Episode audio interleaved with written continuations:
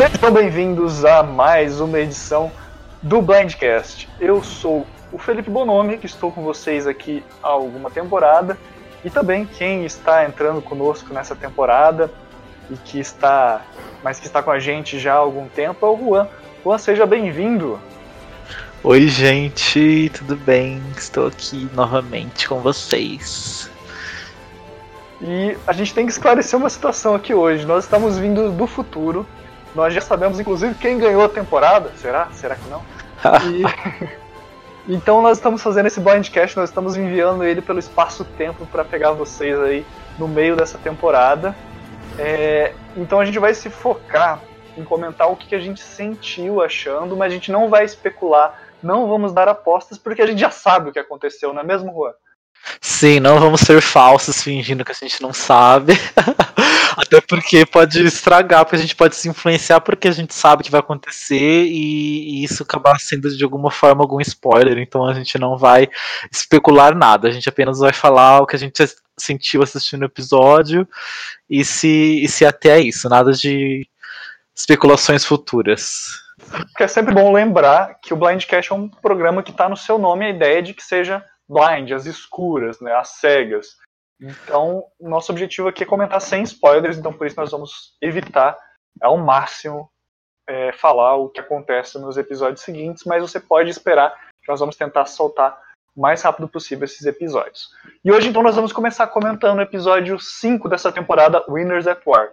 The Blood System on Asteroids, que foi o nome dito pela Sarah, na nossa pauta da Sarah, não sei se foi a Sarah que disse mesmo, mas Acho que foi. Foi. E é basicamente uma referência ao sistema de jogo do Boston Rob que nós vamos comentar mais à frente conforme nós estamos falando desse episódio. É, apenas aquelas curiosidades que o Rabone adora colocar na pauta. Essa pauta foi feita pelo Rabone. Mandem um salve para eles aí para ele aí no comentário. É, os, nesse episódio, o Rob e a Sophie tiveram seis confessionários, a Sarah quatro, a Adam, Michelle e Parvati tiveram três, com dois, nós temos o Bic, o Bic, misturei o Ben com o Nick. O Ben, o Nick, o Jeremy e a Kim.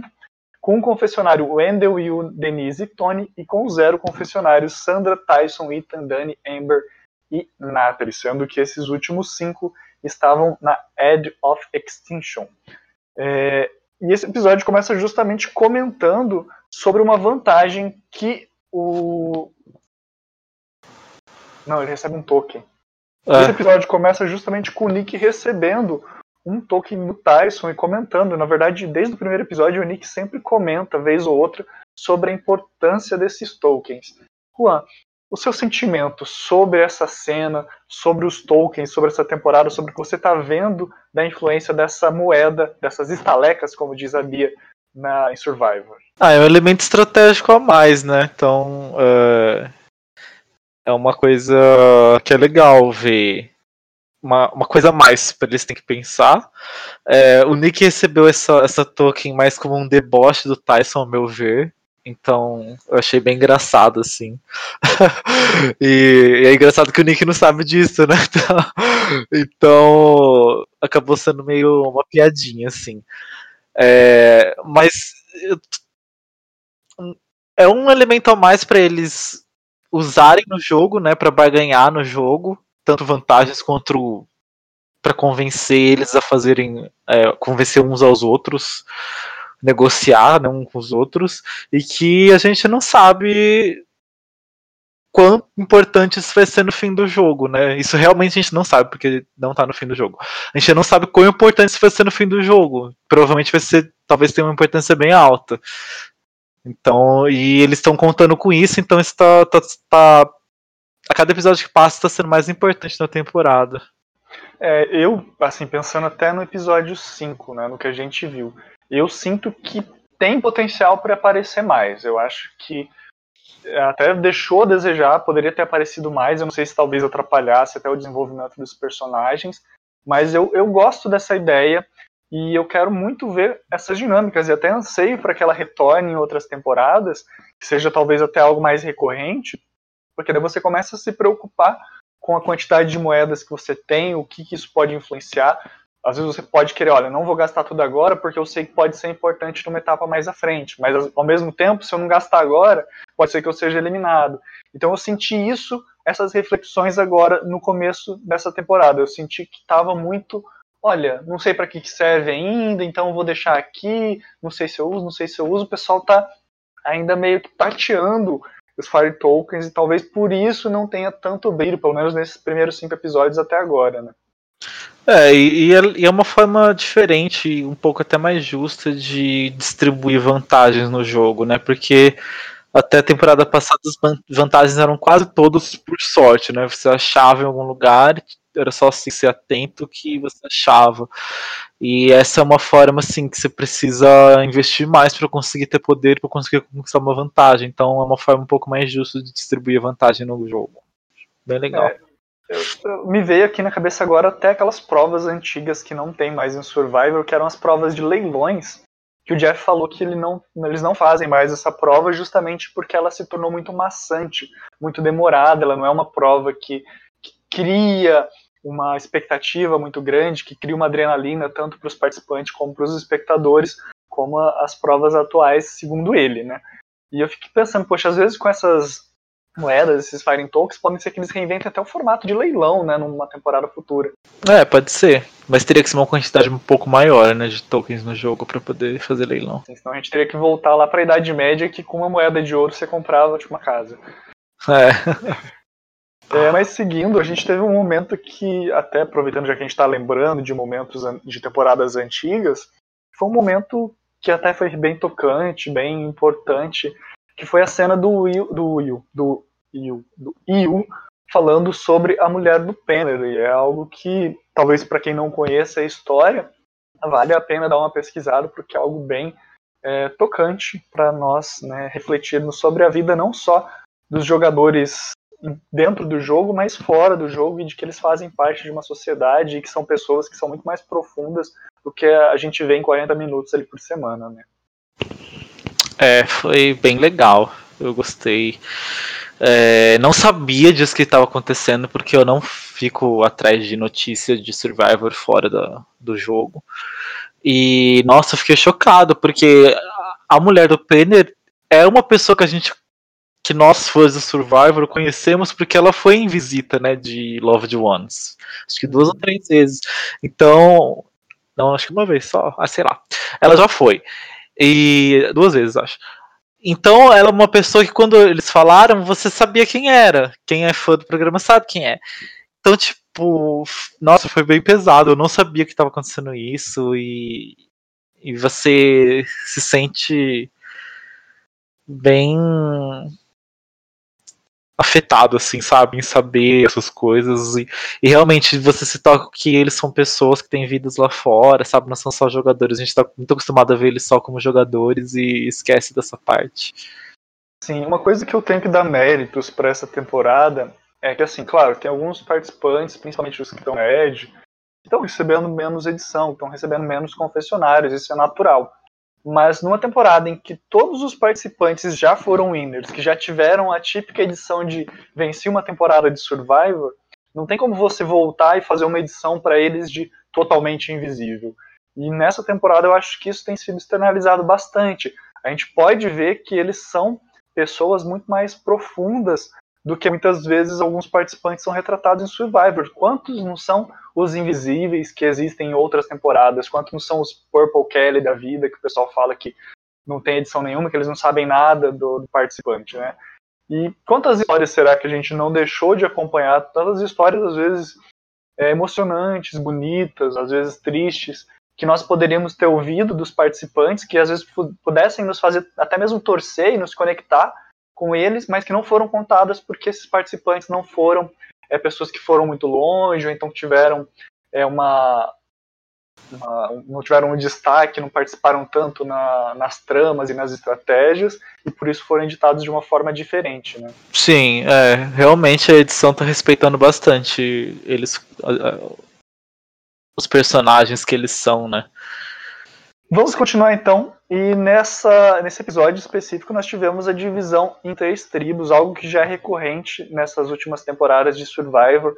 é, desde Millennials na verdade acho que de, desde antes de Millennials vs Gen X, mas desde então eu lembro que quase todas as temporadas você ou tinha três e tinha uma mistura de tribo, ou então você tinha duas tribos, virava três, e depois virava duas, ou virava três e depois ia direto para merge.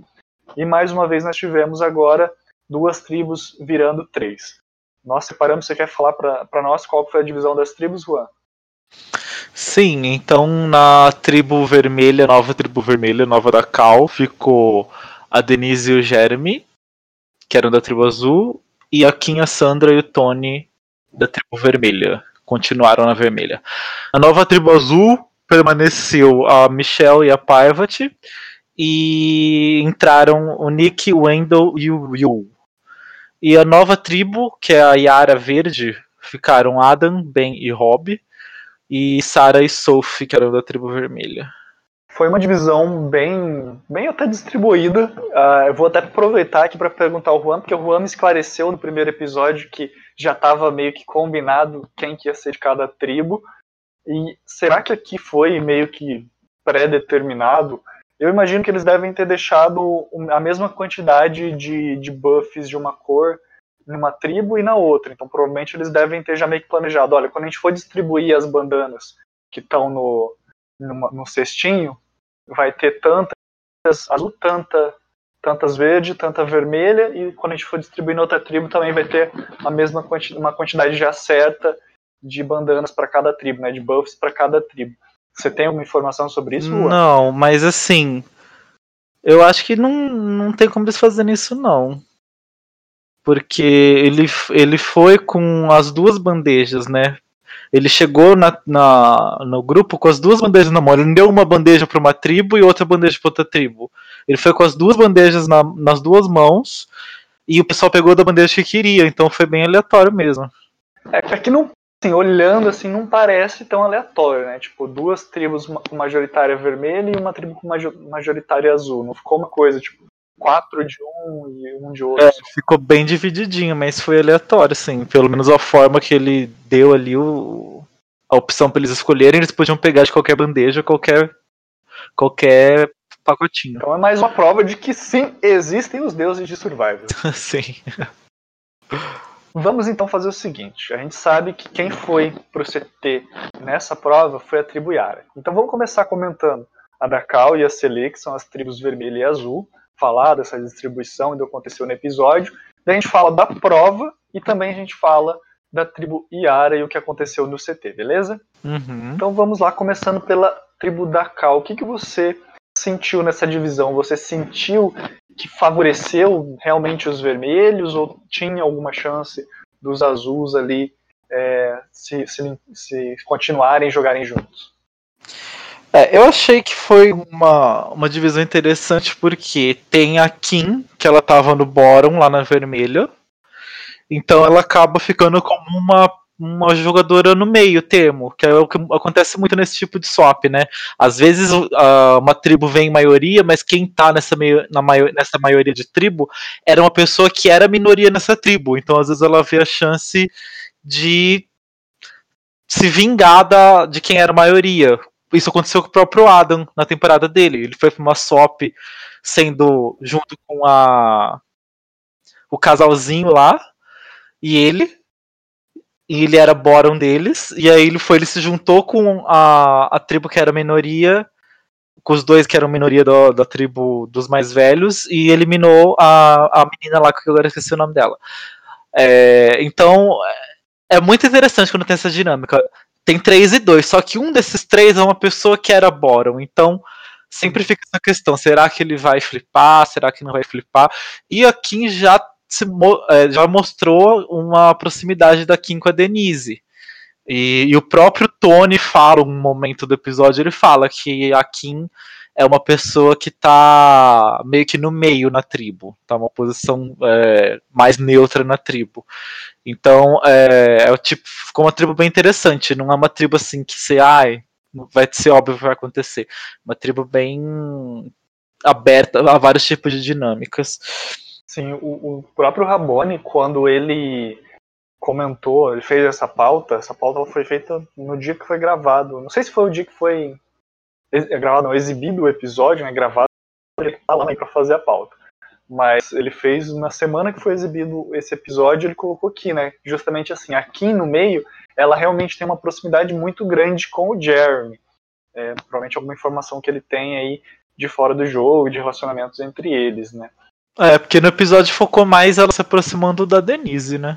E ele inclusive colocou isso na pauta, né? A questão de que essa tribo ela tem dois ídolos, né? O ídolo da Kim e da Denise. É verdade, tinha até esquecido. Mais, mais ingredientes aí pra ser interessante.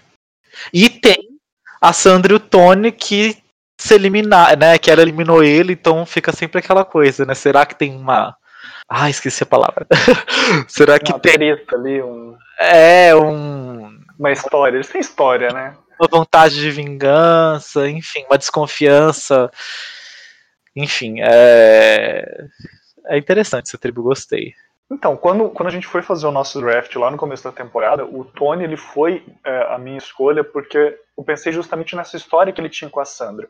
Eu vi que a Sandra estava muito empolgada para falar dessa temporada, é, de um jeito que ela não estava, por exemplo, em Game Changers. E em Game Changers eu senti que ela ficou meio é, meio sentida de ter perdido. Parecia que ela não estava tão empolgada como das outras vezes que ela participou. Eu sei que não são todos nós que participamos, que isso pode ser até considerado meio que um, um blind, um blind, uma informação que não é às cegas, né? Como a gente gosta de trazer. Mas a gente acaba acompanhando, não um spoiler assim da temporada, nem nada, apenas como eles se portam nas redes sociais, no Twitter, Instagram que eles possuem.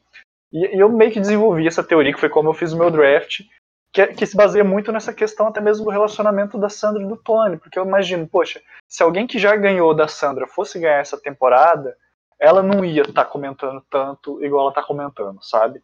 Então eu acho que se a Sandra não ganhou, que eu, se a Sandra ganhou, ela estaria comentando demais. Eu acho difícil isso ter acontecido. Então, se a Sandra não ganhou, é muito mais provável que alguém que já ganhou uma vez, mas que não ganhou de novo, que teve uma segunda, que voltou e que não jogou tão bem, ou que até mesmo no caso do Tony foi eliminado por ela, ela não se importaria tanto, sabe?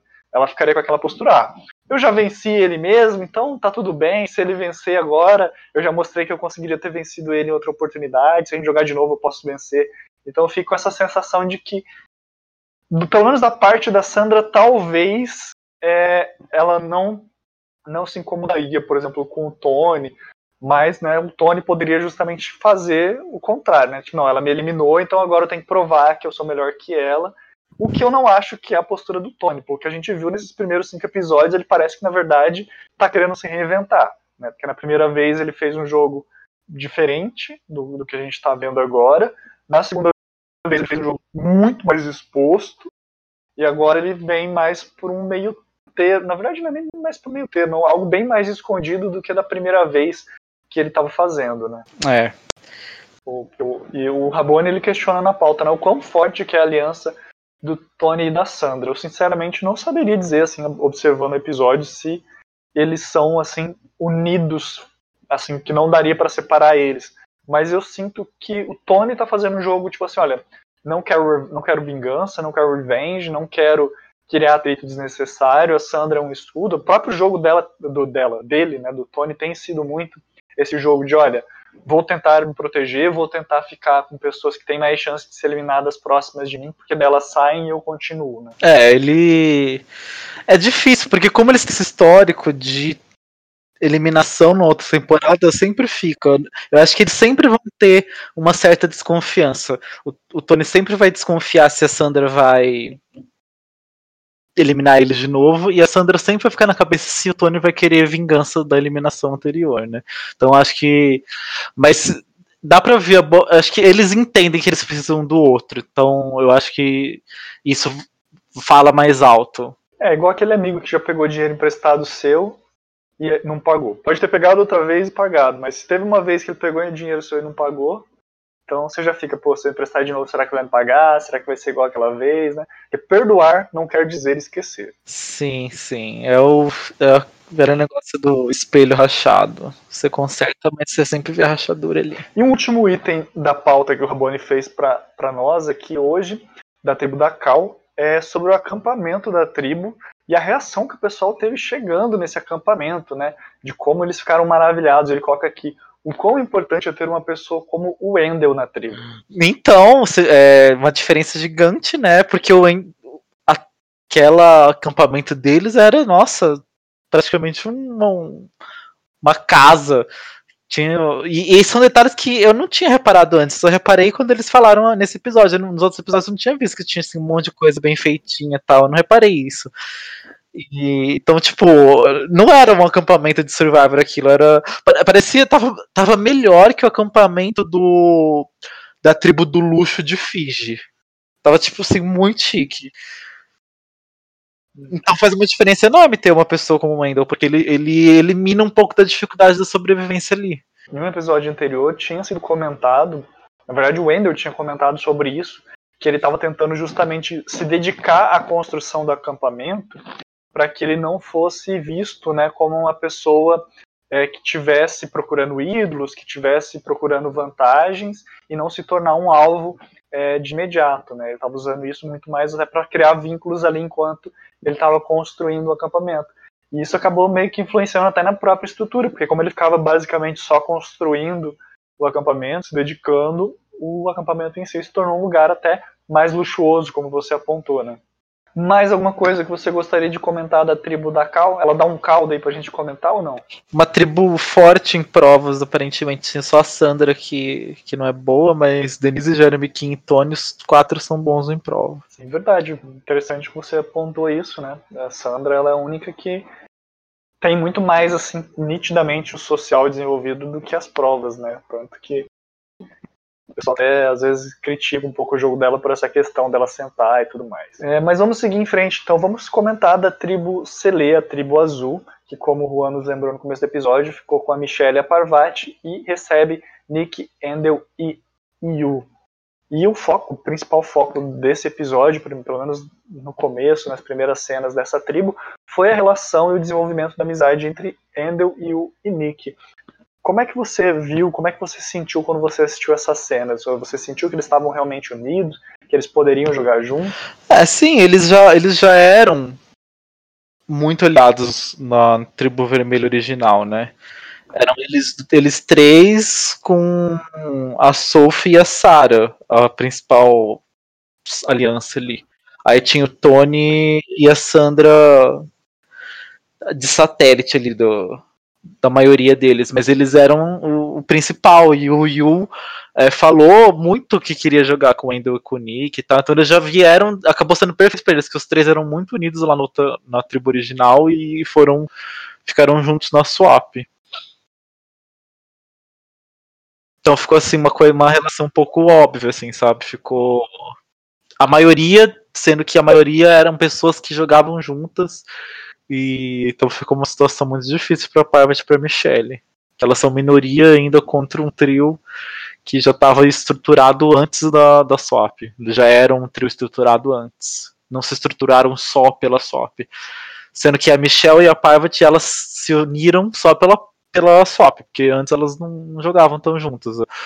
A Parvati tinha uma aliança com o Rob e, e a Michelle tava ali meio meio aleatória ali, indo pra cada hora pra um lado, meio sem saber o que fazer. Eu fiquei exatamente com o mesmo sentimento, sabe? De que é, já era algo que tinha sido construído na tribo anterior, que já tinha demonstrado que eles queriam jogar juntos, então para mim não foi uma surpresa, não foi algo, meu Deus, os homens estão se juntando, não.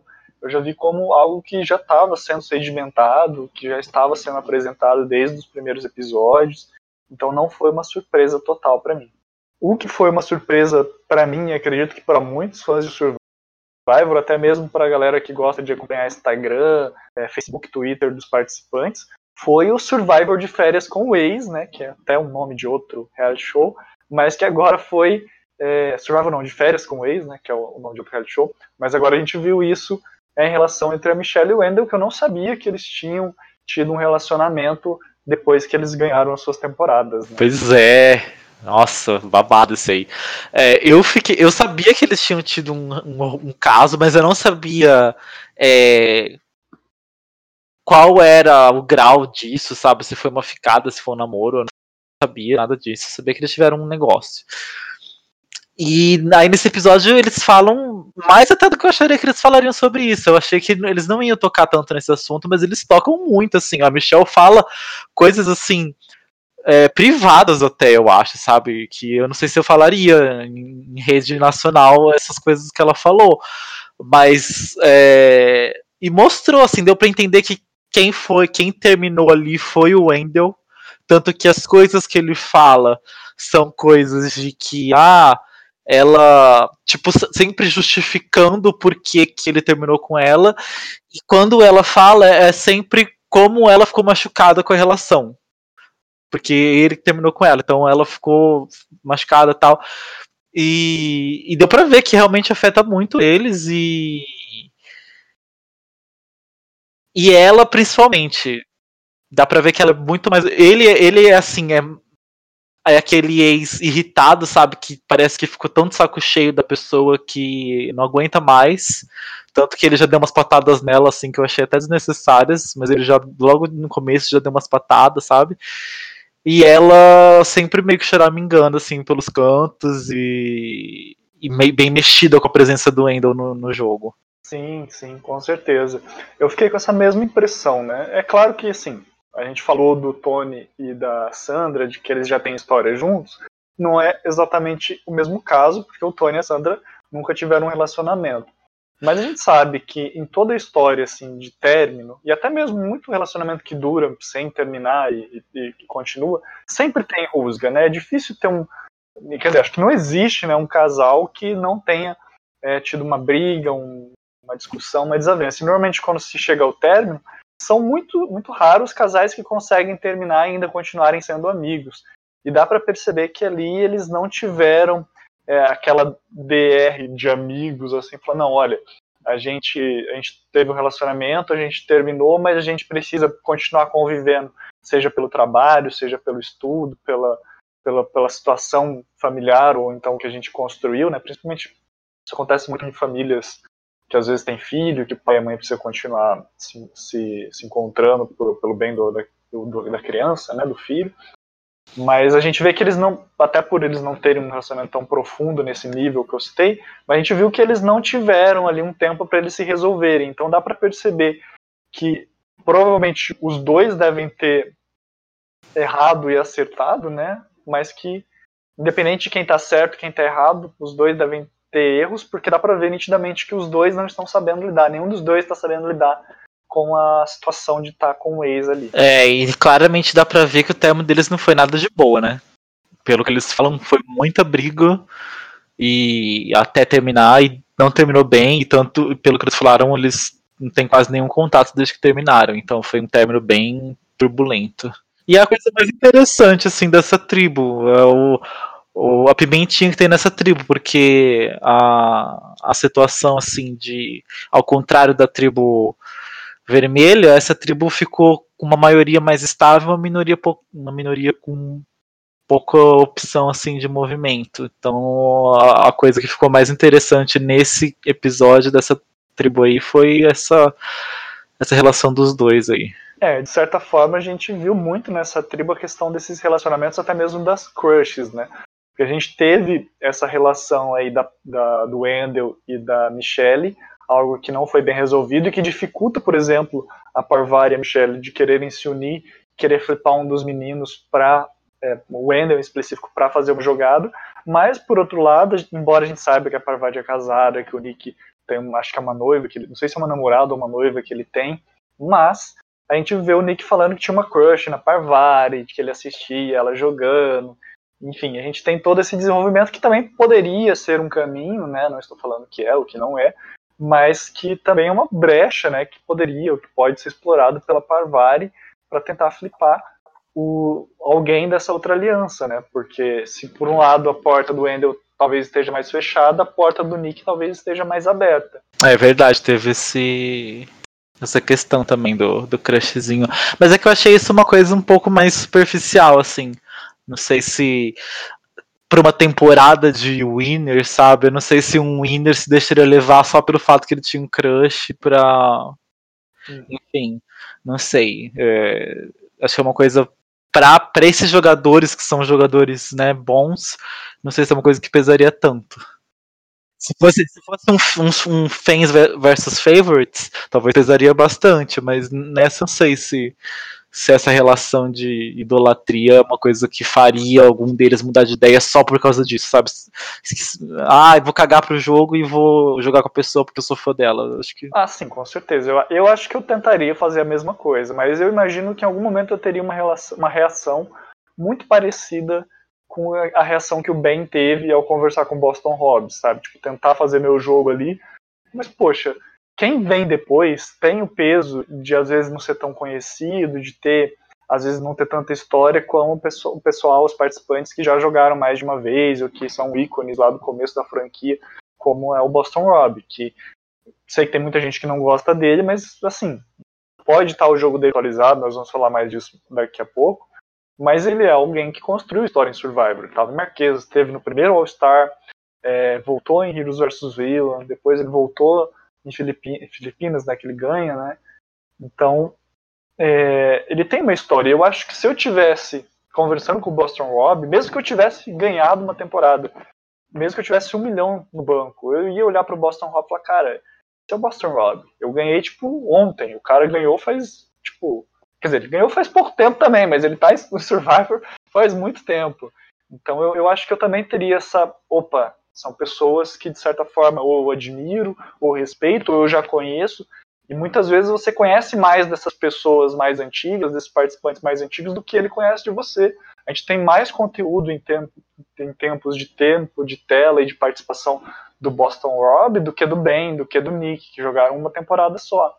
E eles têm até mais tempo de participação, né, como pessoas públicas nos eventos de Survivor, nas mídias sociais.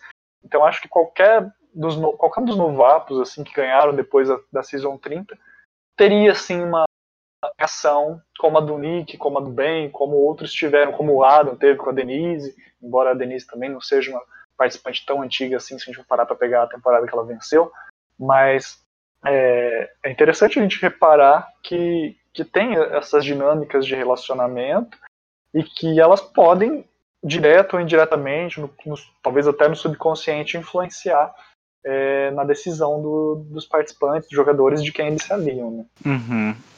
Então vamos fazer o seguinte, vamos comentar agora então da prova brevemente, que foi a prova é, Secrets, sexta aparição em Survivor, já teve Samoa, South Pacific, Blood vs. Water, Second Chance e Millennials vs Gen X. Retornou agora. É basicamente aquela prova de corrida de obstáculos que no final tem um puzzle. Dessa vez o puzzle, é, embora tenha outros nomes dependendo da variação dos puzzles que é feito. Mas essa em específico, ela recebe esse nome porque ela tem a, as, as caixas, né, as secrets, né, que tem seis cores, né? Na verdade tem mais de, acho que são quatro cores, mas pode ter mais de uma face com a mesma cor, né? Então você tem que organizar uma pilha com essas caixas e de forma com que seja visível apenas uma cor em cada uma dos lados, em cada uma do, das faces e forme ali uma, uma alternância entre as cores, deixando sem cores repetitivas cada uma das faces da, da pilha de caixas. É uma prova que eu não sei o que, que o Juan acha dela, eu acho que é uma prova interessante porque ela não é uma prova que é necessariamente tão difíceis, às vezes a gente vê alguns puzzles que você tem que se matar, que parece que o puzzle ele acaba sendo muito mais importante do que todo o resto da prova. Às vezes você demora tipo 20 minutos para fazer a primeira parte da prova e demora uma hora no puzzle. Esse eu já achei que apesar de ele ter um grau de inteligência, ele requerer um certo grau de inteligência, de percepção para você olhar qual as cores de cada face da caixa, perceber qual, qual face que não vai ficar visível, né, que vai ficar embaixo e em cima da caixa para ir empilhando, mas não é algo que toma assim um tempo extraordinário que quem é bom na primeira parte da prova perca essa vantagem ou que essa vantagem não importe tanto assim.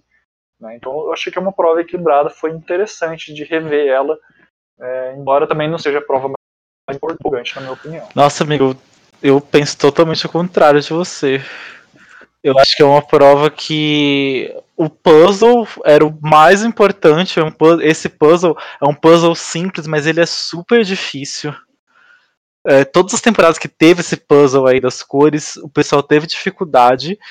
E, e, é uma prova que, quando mostrou a prova, eu sabia que ela ia ser decidida no puzzle, porque esse é um puzzle muito difícil.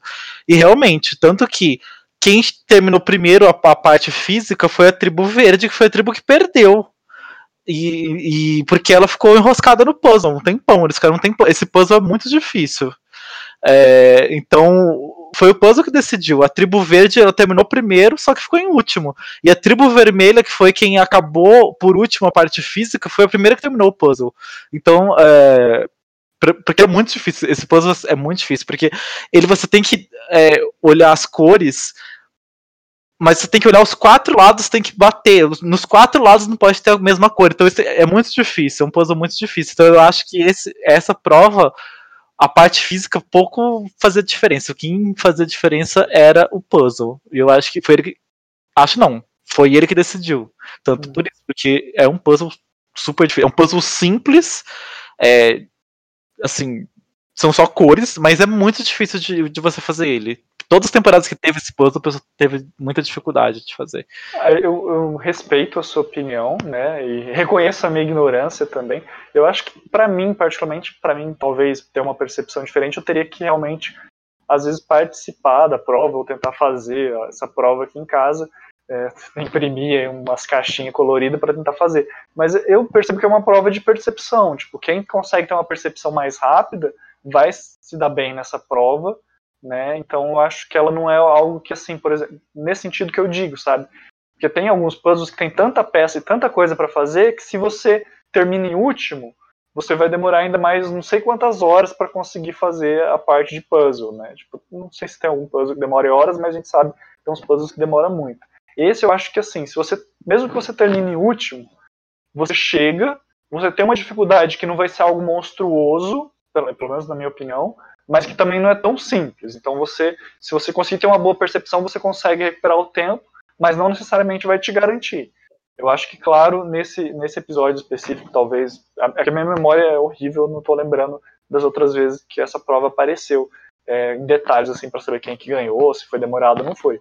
Mas eu fiquei com a percepção que foi mais culpa da Yara e do, de quem estava fazendo o puzzle, que acho que foi o Boston Rob, né, que estava fazendo, de não conseguir ter essa percepção rápida, do que de fato a prova ser difícil ou do puzzle ser muito difícil. Pelo menos essa foi a minha percepção. É, o não era o Rob que tava fazendo, mas ele ficou palpitando um monte, né? Acabou atrapalhando os palpites dele.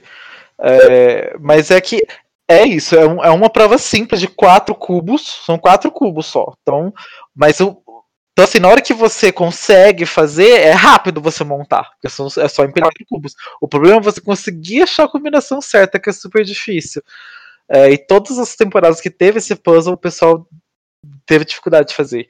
Eu, eu acho que talvez a minha percepção seja um pouco ruim, porque eu particularmente não consigo muitas vezes perceber pela edição do Survivor a linha de raciocínio que os participantes estão tentando desenvolver para fazer a prova. Então, eu não consigo ter uma clareza do quão difícil essa prova é apenas pela edição, sabe? Eu, eu reconheço que deve ser difícil. Em Survivor tem um agravante que muitas vezes a gente esquece de considerar, que mesmo os puzzles eles têm uma parte física, né? Tipo, aquelas caixas não eram fáceis, não eram caixinhas pequenas que você imprime com uma folha de papel e, e mexe com a mão. Você tem que ter pessoas ali para movimentar elas, para virar, para olhar, para tem todo todo um todos todos os detalhes, né? tem vários detalhes que muitas vezes a gente não consegue ponderar e que às vezes a gente até menospreza, e às vezes posso até estar menosprezando também esses aspectos é, e a importância desses aspectos para maximizar a dificuldade dessa prova.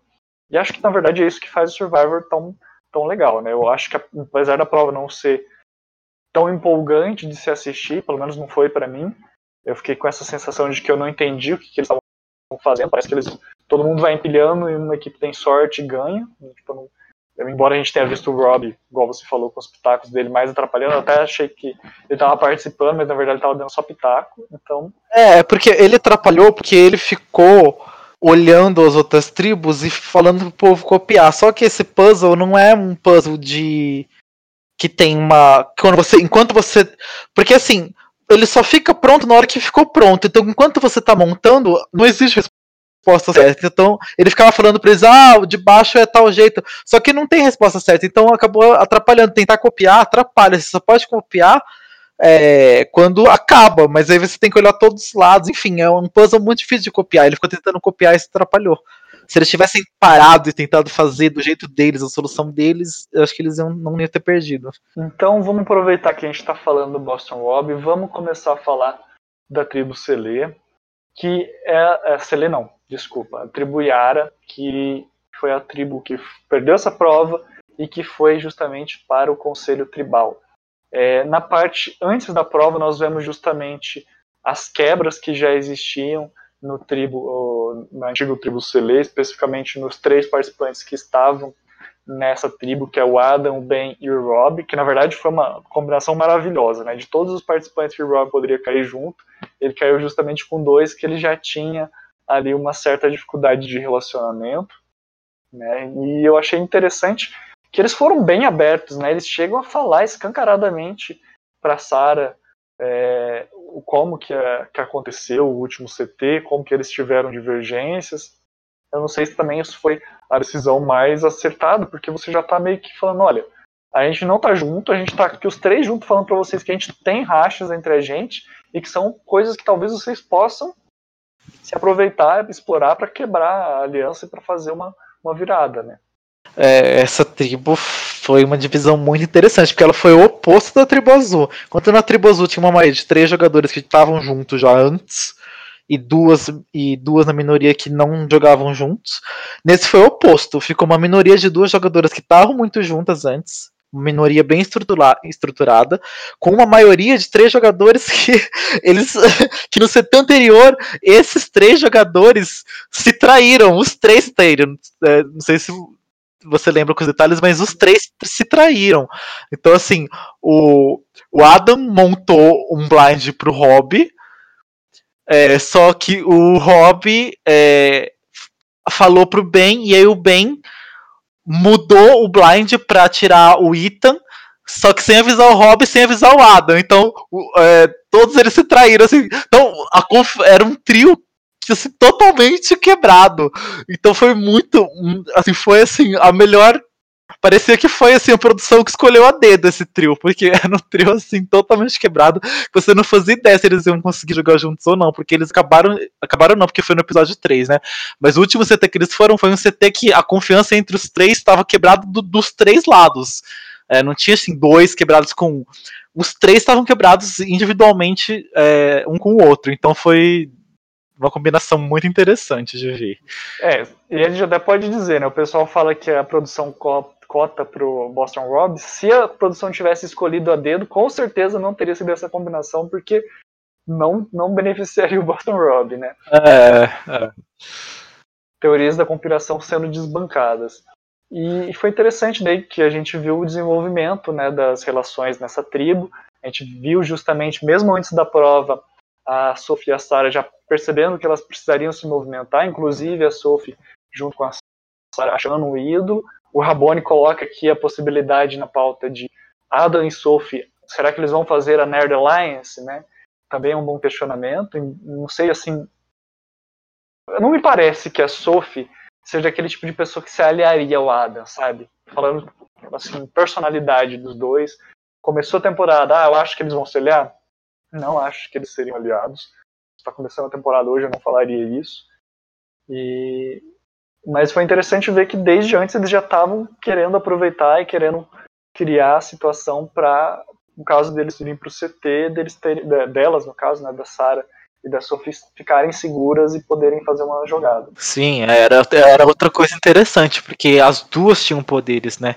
A Sara tem, tinha o o negócio de roubar voto e a Sophie o ídolo. Então, mesmo se fosse um trio muito estruturado, se elas tivessem caído com Wendell, Yu e Nick, ainda ia ser interessante, porque elas podiam fazer jogadas mesmo estando na minoria. Então, foi uma, uma dinâmica bem forte. E sabendo a dinâmica da Tribozo antiga, realmente o Adam seria a pessoa mais interessante de se aliar, porque ele é uma pessoa que não tem número na tribo azul. Então ele é uma pessoa que fliparia pro lado do, do pessoal da tribo vermelha e ficaria lá, sabe? Então, só que eu não sei se. Só que elas não têm essa informação, né? Então, assim. Elas não estavam na tribo azul pra saber exatamente como era a dinâmica. Por mais que eles falem para elas como eram, elas não sabem se realmente era daquele jeito, enfim. É, sempre tem muita especulação, né? Em Survivor a gente não pode saber exatamente o que está acontecendo, porque tanto podem existir muitas mentiras, que é algo comum em Survivor, as mentiras, como também existem as meias verdades, né? Algo que nessa temporada ainda está sendo mais eternalizado ainda. Parece que ninguém conta 100% do seu jogo para ninguém. Tá todo mundo tipo, olha, é, aconteceu tal e tal coisa, mas às vezes esquece de contar um detalhezinho que pode não, não ser, tipo assim, importante para jogada em específico, mas que às vezes faz toda a diferença para a estrutura de alianças, para a estrutura de jogadas e planejamento futuro. Uhum, sim. Aí o Rabone ele colocou na pauta aqui uma pergunta que eu até vou estruturar ela aqui de uma forma um pouco diferente, porque na verdade o que a gente vê é justamente que, que que é uma prevenção para isso que aconteceu nesse episódio. Eu, se eu não me engano, a minha percepção, o meu sentimento foi que antes mesmo deles irem para a prova, é, Adam, Ben, Sophie e Sarah já estavam decididos que iriam no Boston Rob. E daí o, o, o Rabone pergunta assim na pauta: no pleno século 2020, eu acho que ele quer dizer na, século, na década de 2020, e numa temporada ao, Winners, o Rob achando que o Bud System iria funcionar?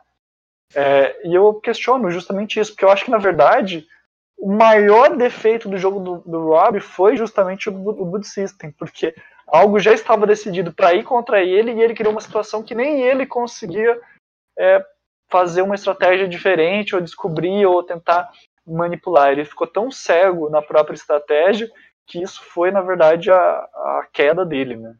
É, ele jogou muito mal, por falar a verdade. Porque Primeiro que ele desrespeitou os outros participantes. Ele achar, ele achar que essa estratégia que deu certo lá naquela temporada que ele tava jogando com um monte de gente retardada mental ia dar certo contra uma tribo de winners. Assim, se eu tivesse lá naquela tribo com ele e eu não quisesse eliminar ele, na hora que ele viesse com essa história, eu ia decidir, ah, é você que eu vou tirar. Porque assim, você tá insultando a minha inteligência. Você acha que, que, que lá ah, ninguém vai conversar nada e pronto? Você pensa o quê? Sabe? Que, que eu sou o quê? Então, assim, foi ridículo essa, essa jogada dele. É, e deu para ver assim que ele entrou em pânico para querer fazer essa jogada, porque é, é único porque ele ficou com medo das pessoas tramarem contra ele, mas ele não pensou que ele poderia tramar contra as outras pessoas também. Então, acho que ele, sei lá, boiou na maionese. Foi, foi uma jogada péssima. Eu, eu, sinto que ele se sentiu meio que encurralado, sabe? Ao mesmo tempo que ele tinha as fichas com o pessoal da tribo dele, com Adam e com o Ben, ao mesmo tempo ele tem um baita target só por ser o Boston Rob, né? Gostemos ou não gostemos, tem pessoas que adoram, tem pessoas que não gostam. Aqui no Blindcast, eu sou, por exemplo, uma pessoa que sou quase que imparcial, embora eu confesse que goste do Boston Rob. É, a Bia é super fã do Boston Rob.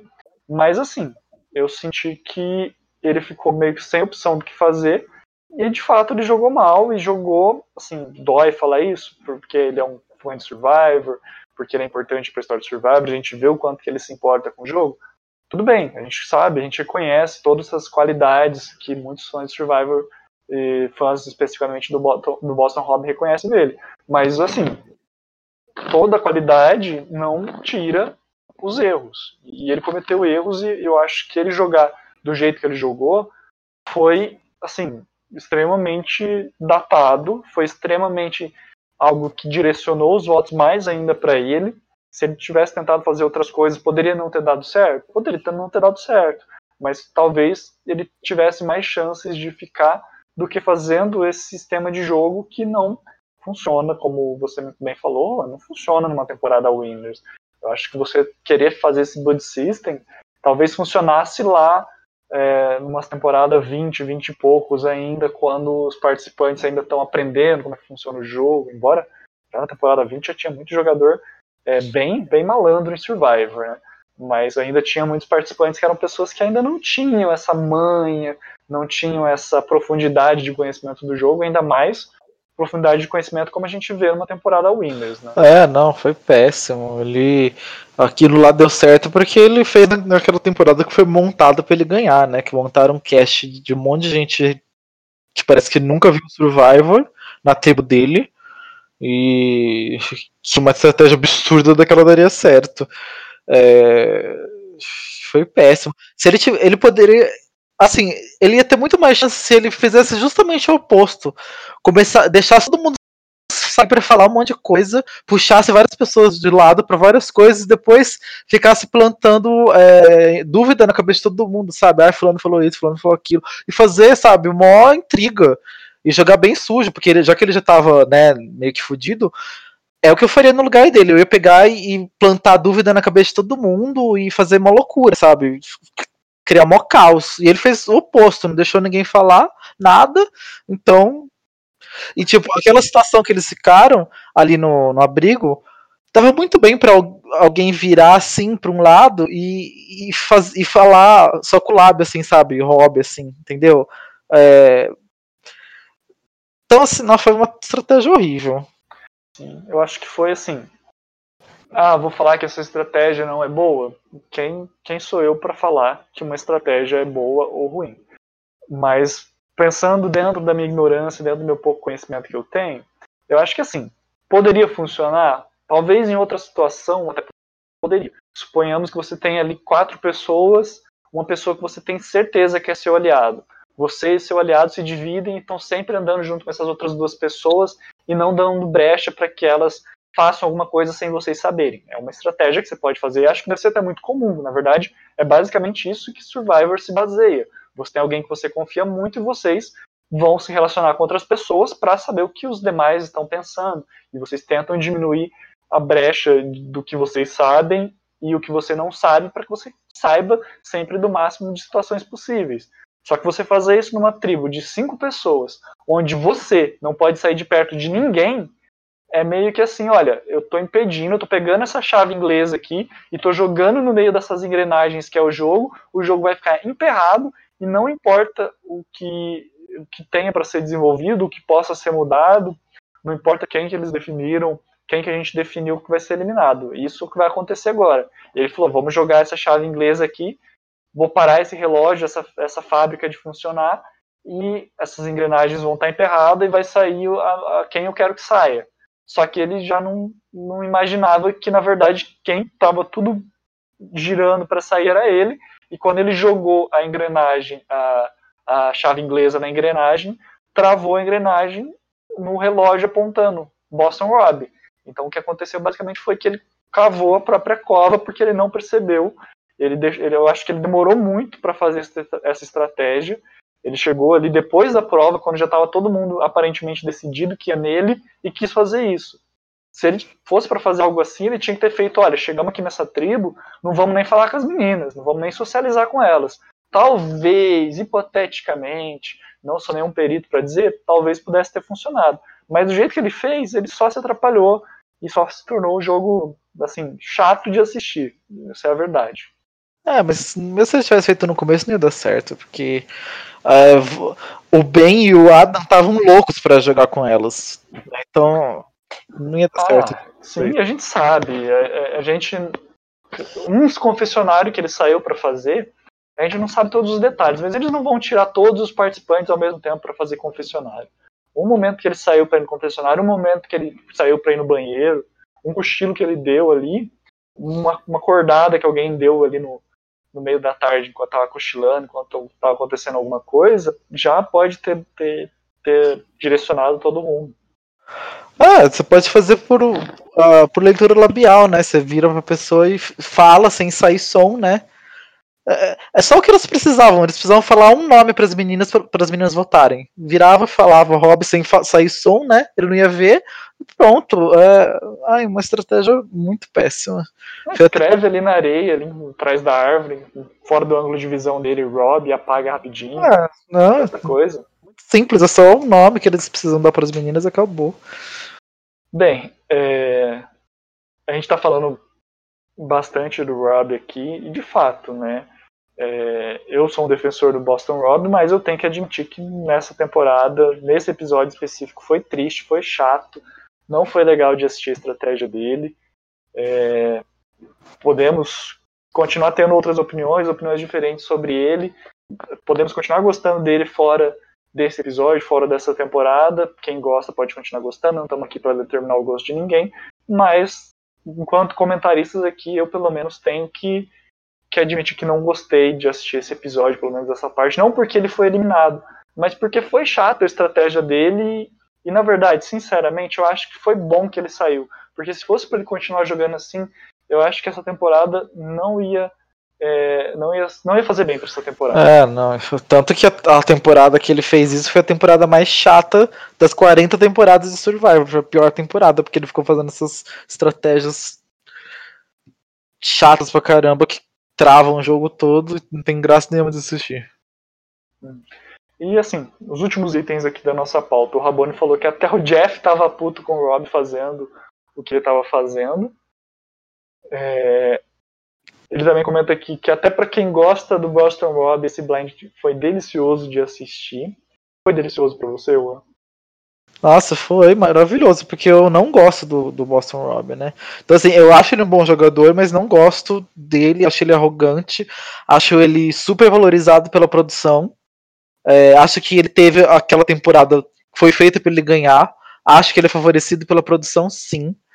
É, e amei então que ele saiu, que ele se ferrou. Porque a CBS em Deus esse cara que eu não entendo porquê. Chamou ele para 30 temporadas de Survivor, chamou ele para 30 temporadas de Amazing Race, tipo, como se ele fosse o jogador mais foda. Chamou ele lá pra, pra Island of the Idols, como se ele fosse o, o jogador mais fodão, sendo que não é. é. Então, eu amei que ele, que ele tomou esse blind e se ferrou. Olha, eu, eu, como eu falei, eu também gostei muito que ele saiu, mas eu não achei que o blind foi delicioso. Na verdade, eu senti mais como se fosse um descarrego, sabe? Aquele peso, aquela coisa que tá nas suas costas, tipo, nossa, tá travando essa temporada, tá travando esse jogo, sai, sai.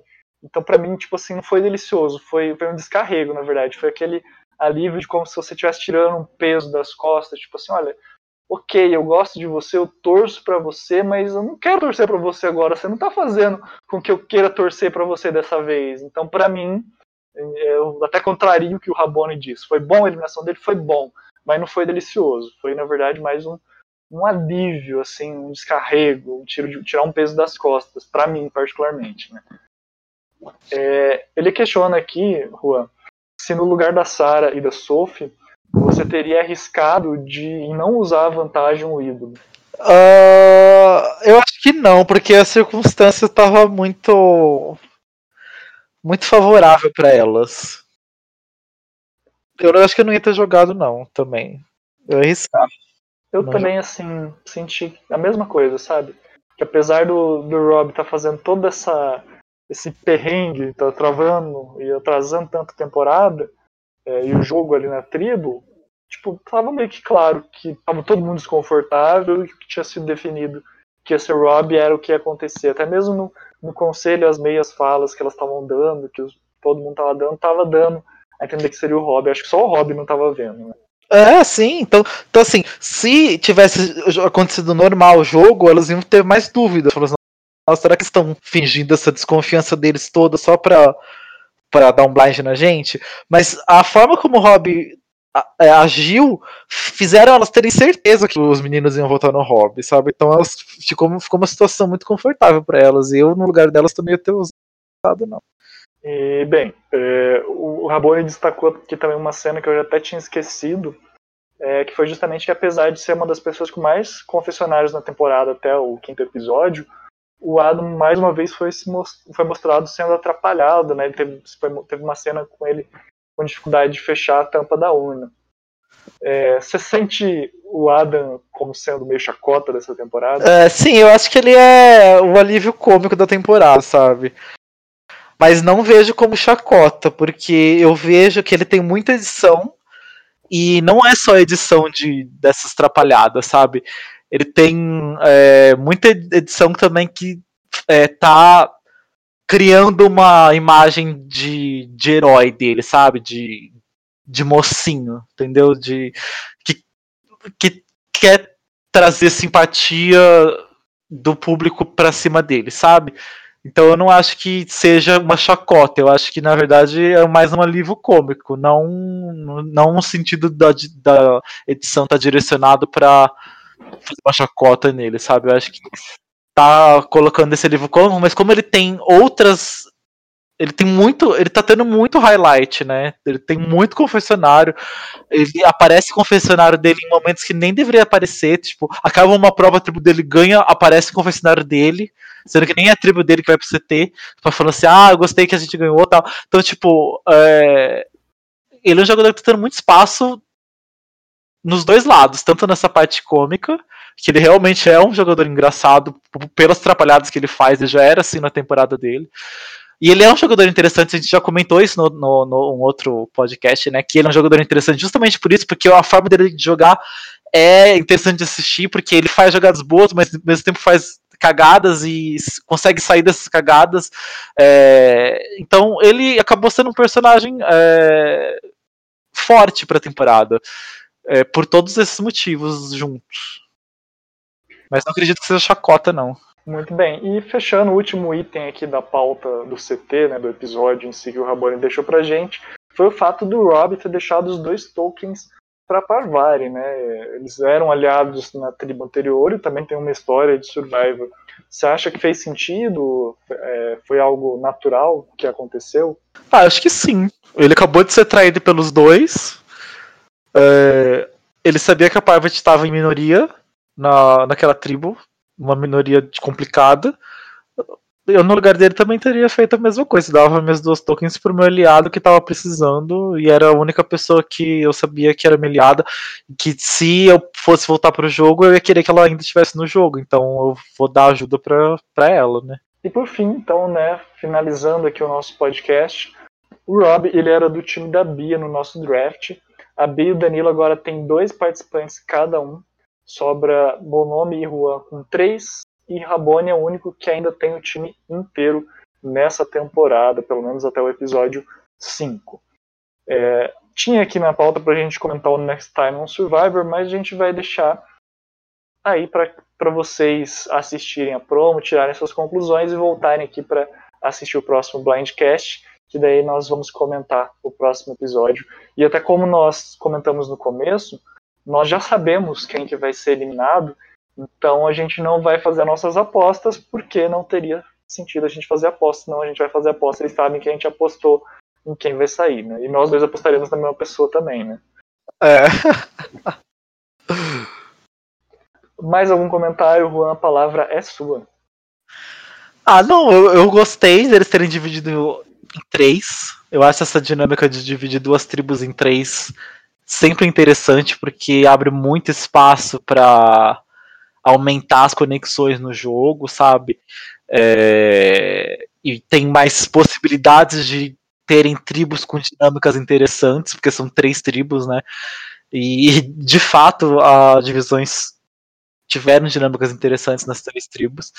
E, então foi um episódio interessante, foi um episódio de construção para essas novas dinâmicas, tanto que a a Edge of Extinction nem apareceu nesse episódio. E achei um episódio bem legal e tô gostando do rumo da temporada. Eu também tô gostando do rumo dessa temporada. Também achei um episódio interessante, apesar de, de como eu falei, ter sido chato, principalmente essa parte pré-CT de acompanhar. Também faço, faço coro no time da, das pessoas que gostam dessa divisão em três tribos. Eu acho que quando você cria mais tribos, você divide mais ligações, você está fazendo com que as pessoas criem mais ligações. Se você só faz uma, uma mistura de tribos, uma swap normal de duas para duas, dá uma misturada nas duas tribos, quem está numa tribo faz as relações em uma tribo, quem está em outra tribo faz relações em outra tribo, mas basicamente a gente continua com duas frentes de relacionamentos. Quando você faz três tribos, você está fazendo três frentes de relacionamento para cada aliança de cada tribo. Nem todas vão ir para o CT antes da MEJ, né? às vezes antes de ter uma nova swap que misture novamente. Então, às vezes, a pessoa que estava numa tribo com alguém no começo da temporada, quando tem a swap, a mistura, ela vai para a tribo com uma outra pessoa. E quando tem uma nova swap ou uma merge, às vezes ela pode ir para merge com uma pessoa que ela nem conversou ainda, mas às vezes é com uma pessoa que ela não conversou, mas alguém que fez parte da primeira tribo ou da segunda tribo que ela fez parte já conversou, já conhece. Então você cria ali pelo menos um triângulo de relacionamentos. Deixa de ser aquela parte tão dual, né? Tipo assim, tem uma tribo e o cara da outra tribo a gente faz um duelo entre quem é das duas tribos. Então fica mais difícil de você fazer um pagong, né? Você fazer uma série de eliminações de alguém de uma tribo só, porque você tem ligações que não se limitam só a, a duas tribos, mas a três tribos. E não só três tribos, mas os relacionamentos que tem por você ter misturado, por você ter feito essa mistura de duas para três e depois para Major ou, depois, ou para uma swap, né, dependendo do caso. Sim, fica bem mais complexo. Adoro. Bem, é... queremos agradecer então a todos que nos ouviram, que têm nos ouvido. Eu estava dando uma olhada aqui no tópico de comentários do episódio 5. Tem muita gente falando do Boston Rob, muito comentário de gente agradecida pelo Boston Rob ter saído, né? Mas não teve assim nada assim passando o olho de cara me chamou a atenção. Mas eu vou continuar dando uma olhada, assim, conforme a gente for gravando os episódios, e vou separar meio que aleatoriamente alguns dos comentários lá do grupo da tribo falou. Se eu ver que tem algum relevante, interessante aqui para o nosso debate, eu vou separando, ou então separando apenas para nós fazermos aqui é, ao final o encerramento de cada Blindcast. Quer mandar um salve, um abraço, um agradecimento para alguém? Ah, eu quero agradecer a todo mundo que ficou esperando aí esse tempo todo a gente lançar. ah, pedir desculpa por isso, que a gente acabou tendo muitos imprevistos. É, como todo mundo, né, no mundo inteiro teve imprevistos nesses, nesses meses aí. é, então, é, pedir desculpa e agradecer a compreensão de quem compreendeu o nosso atraso, enfim. E, e falar que agora vai sair todos os episódios, vocês podem ficar tranquilos e tamo aí. Isso aí, nós vamos ir publicando retroativamente aí pelo fluxo do, do espaço-tempo. Vocês podem ir nos acompanhando e lembrem-se, fiquem em casa.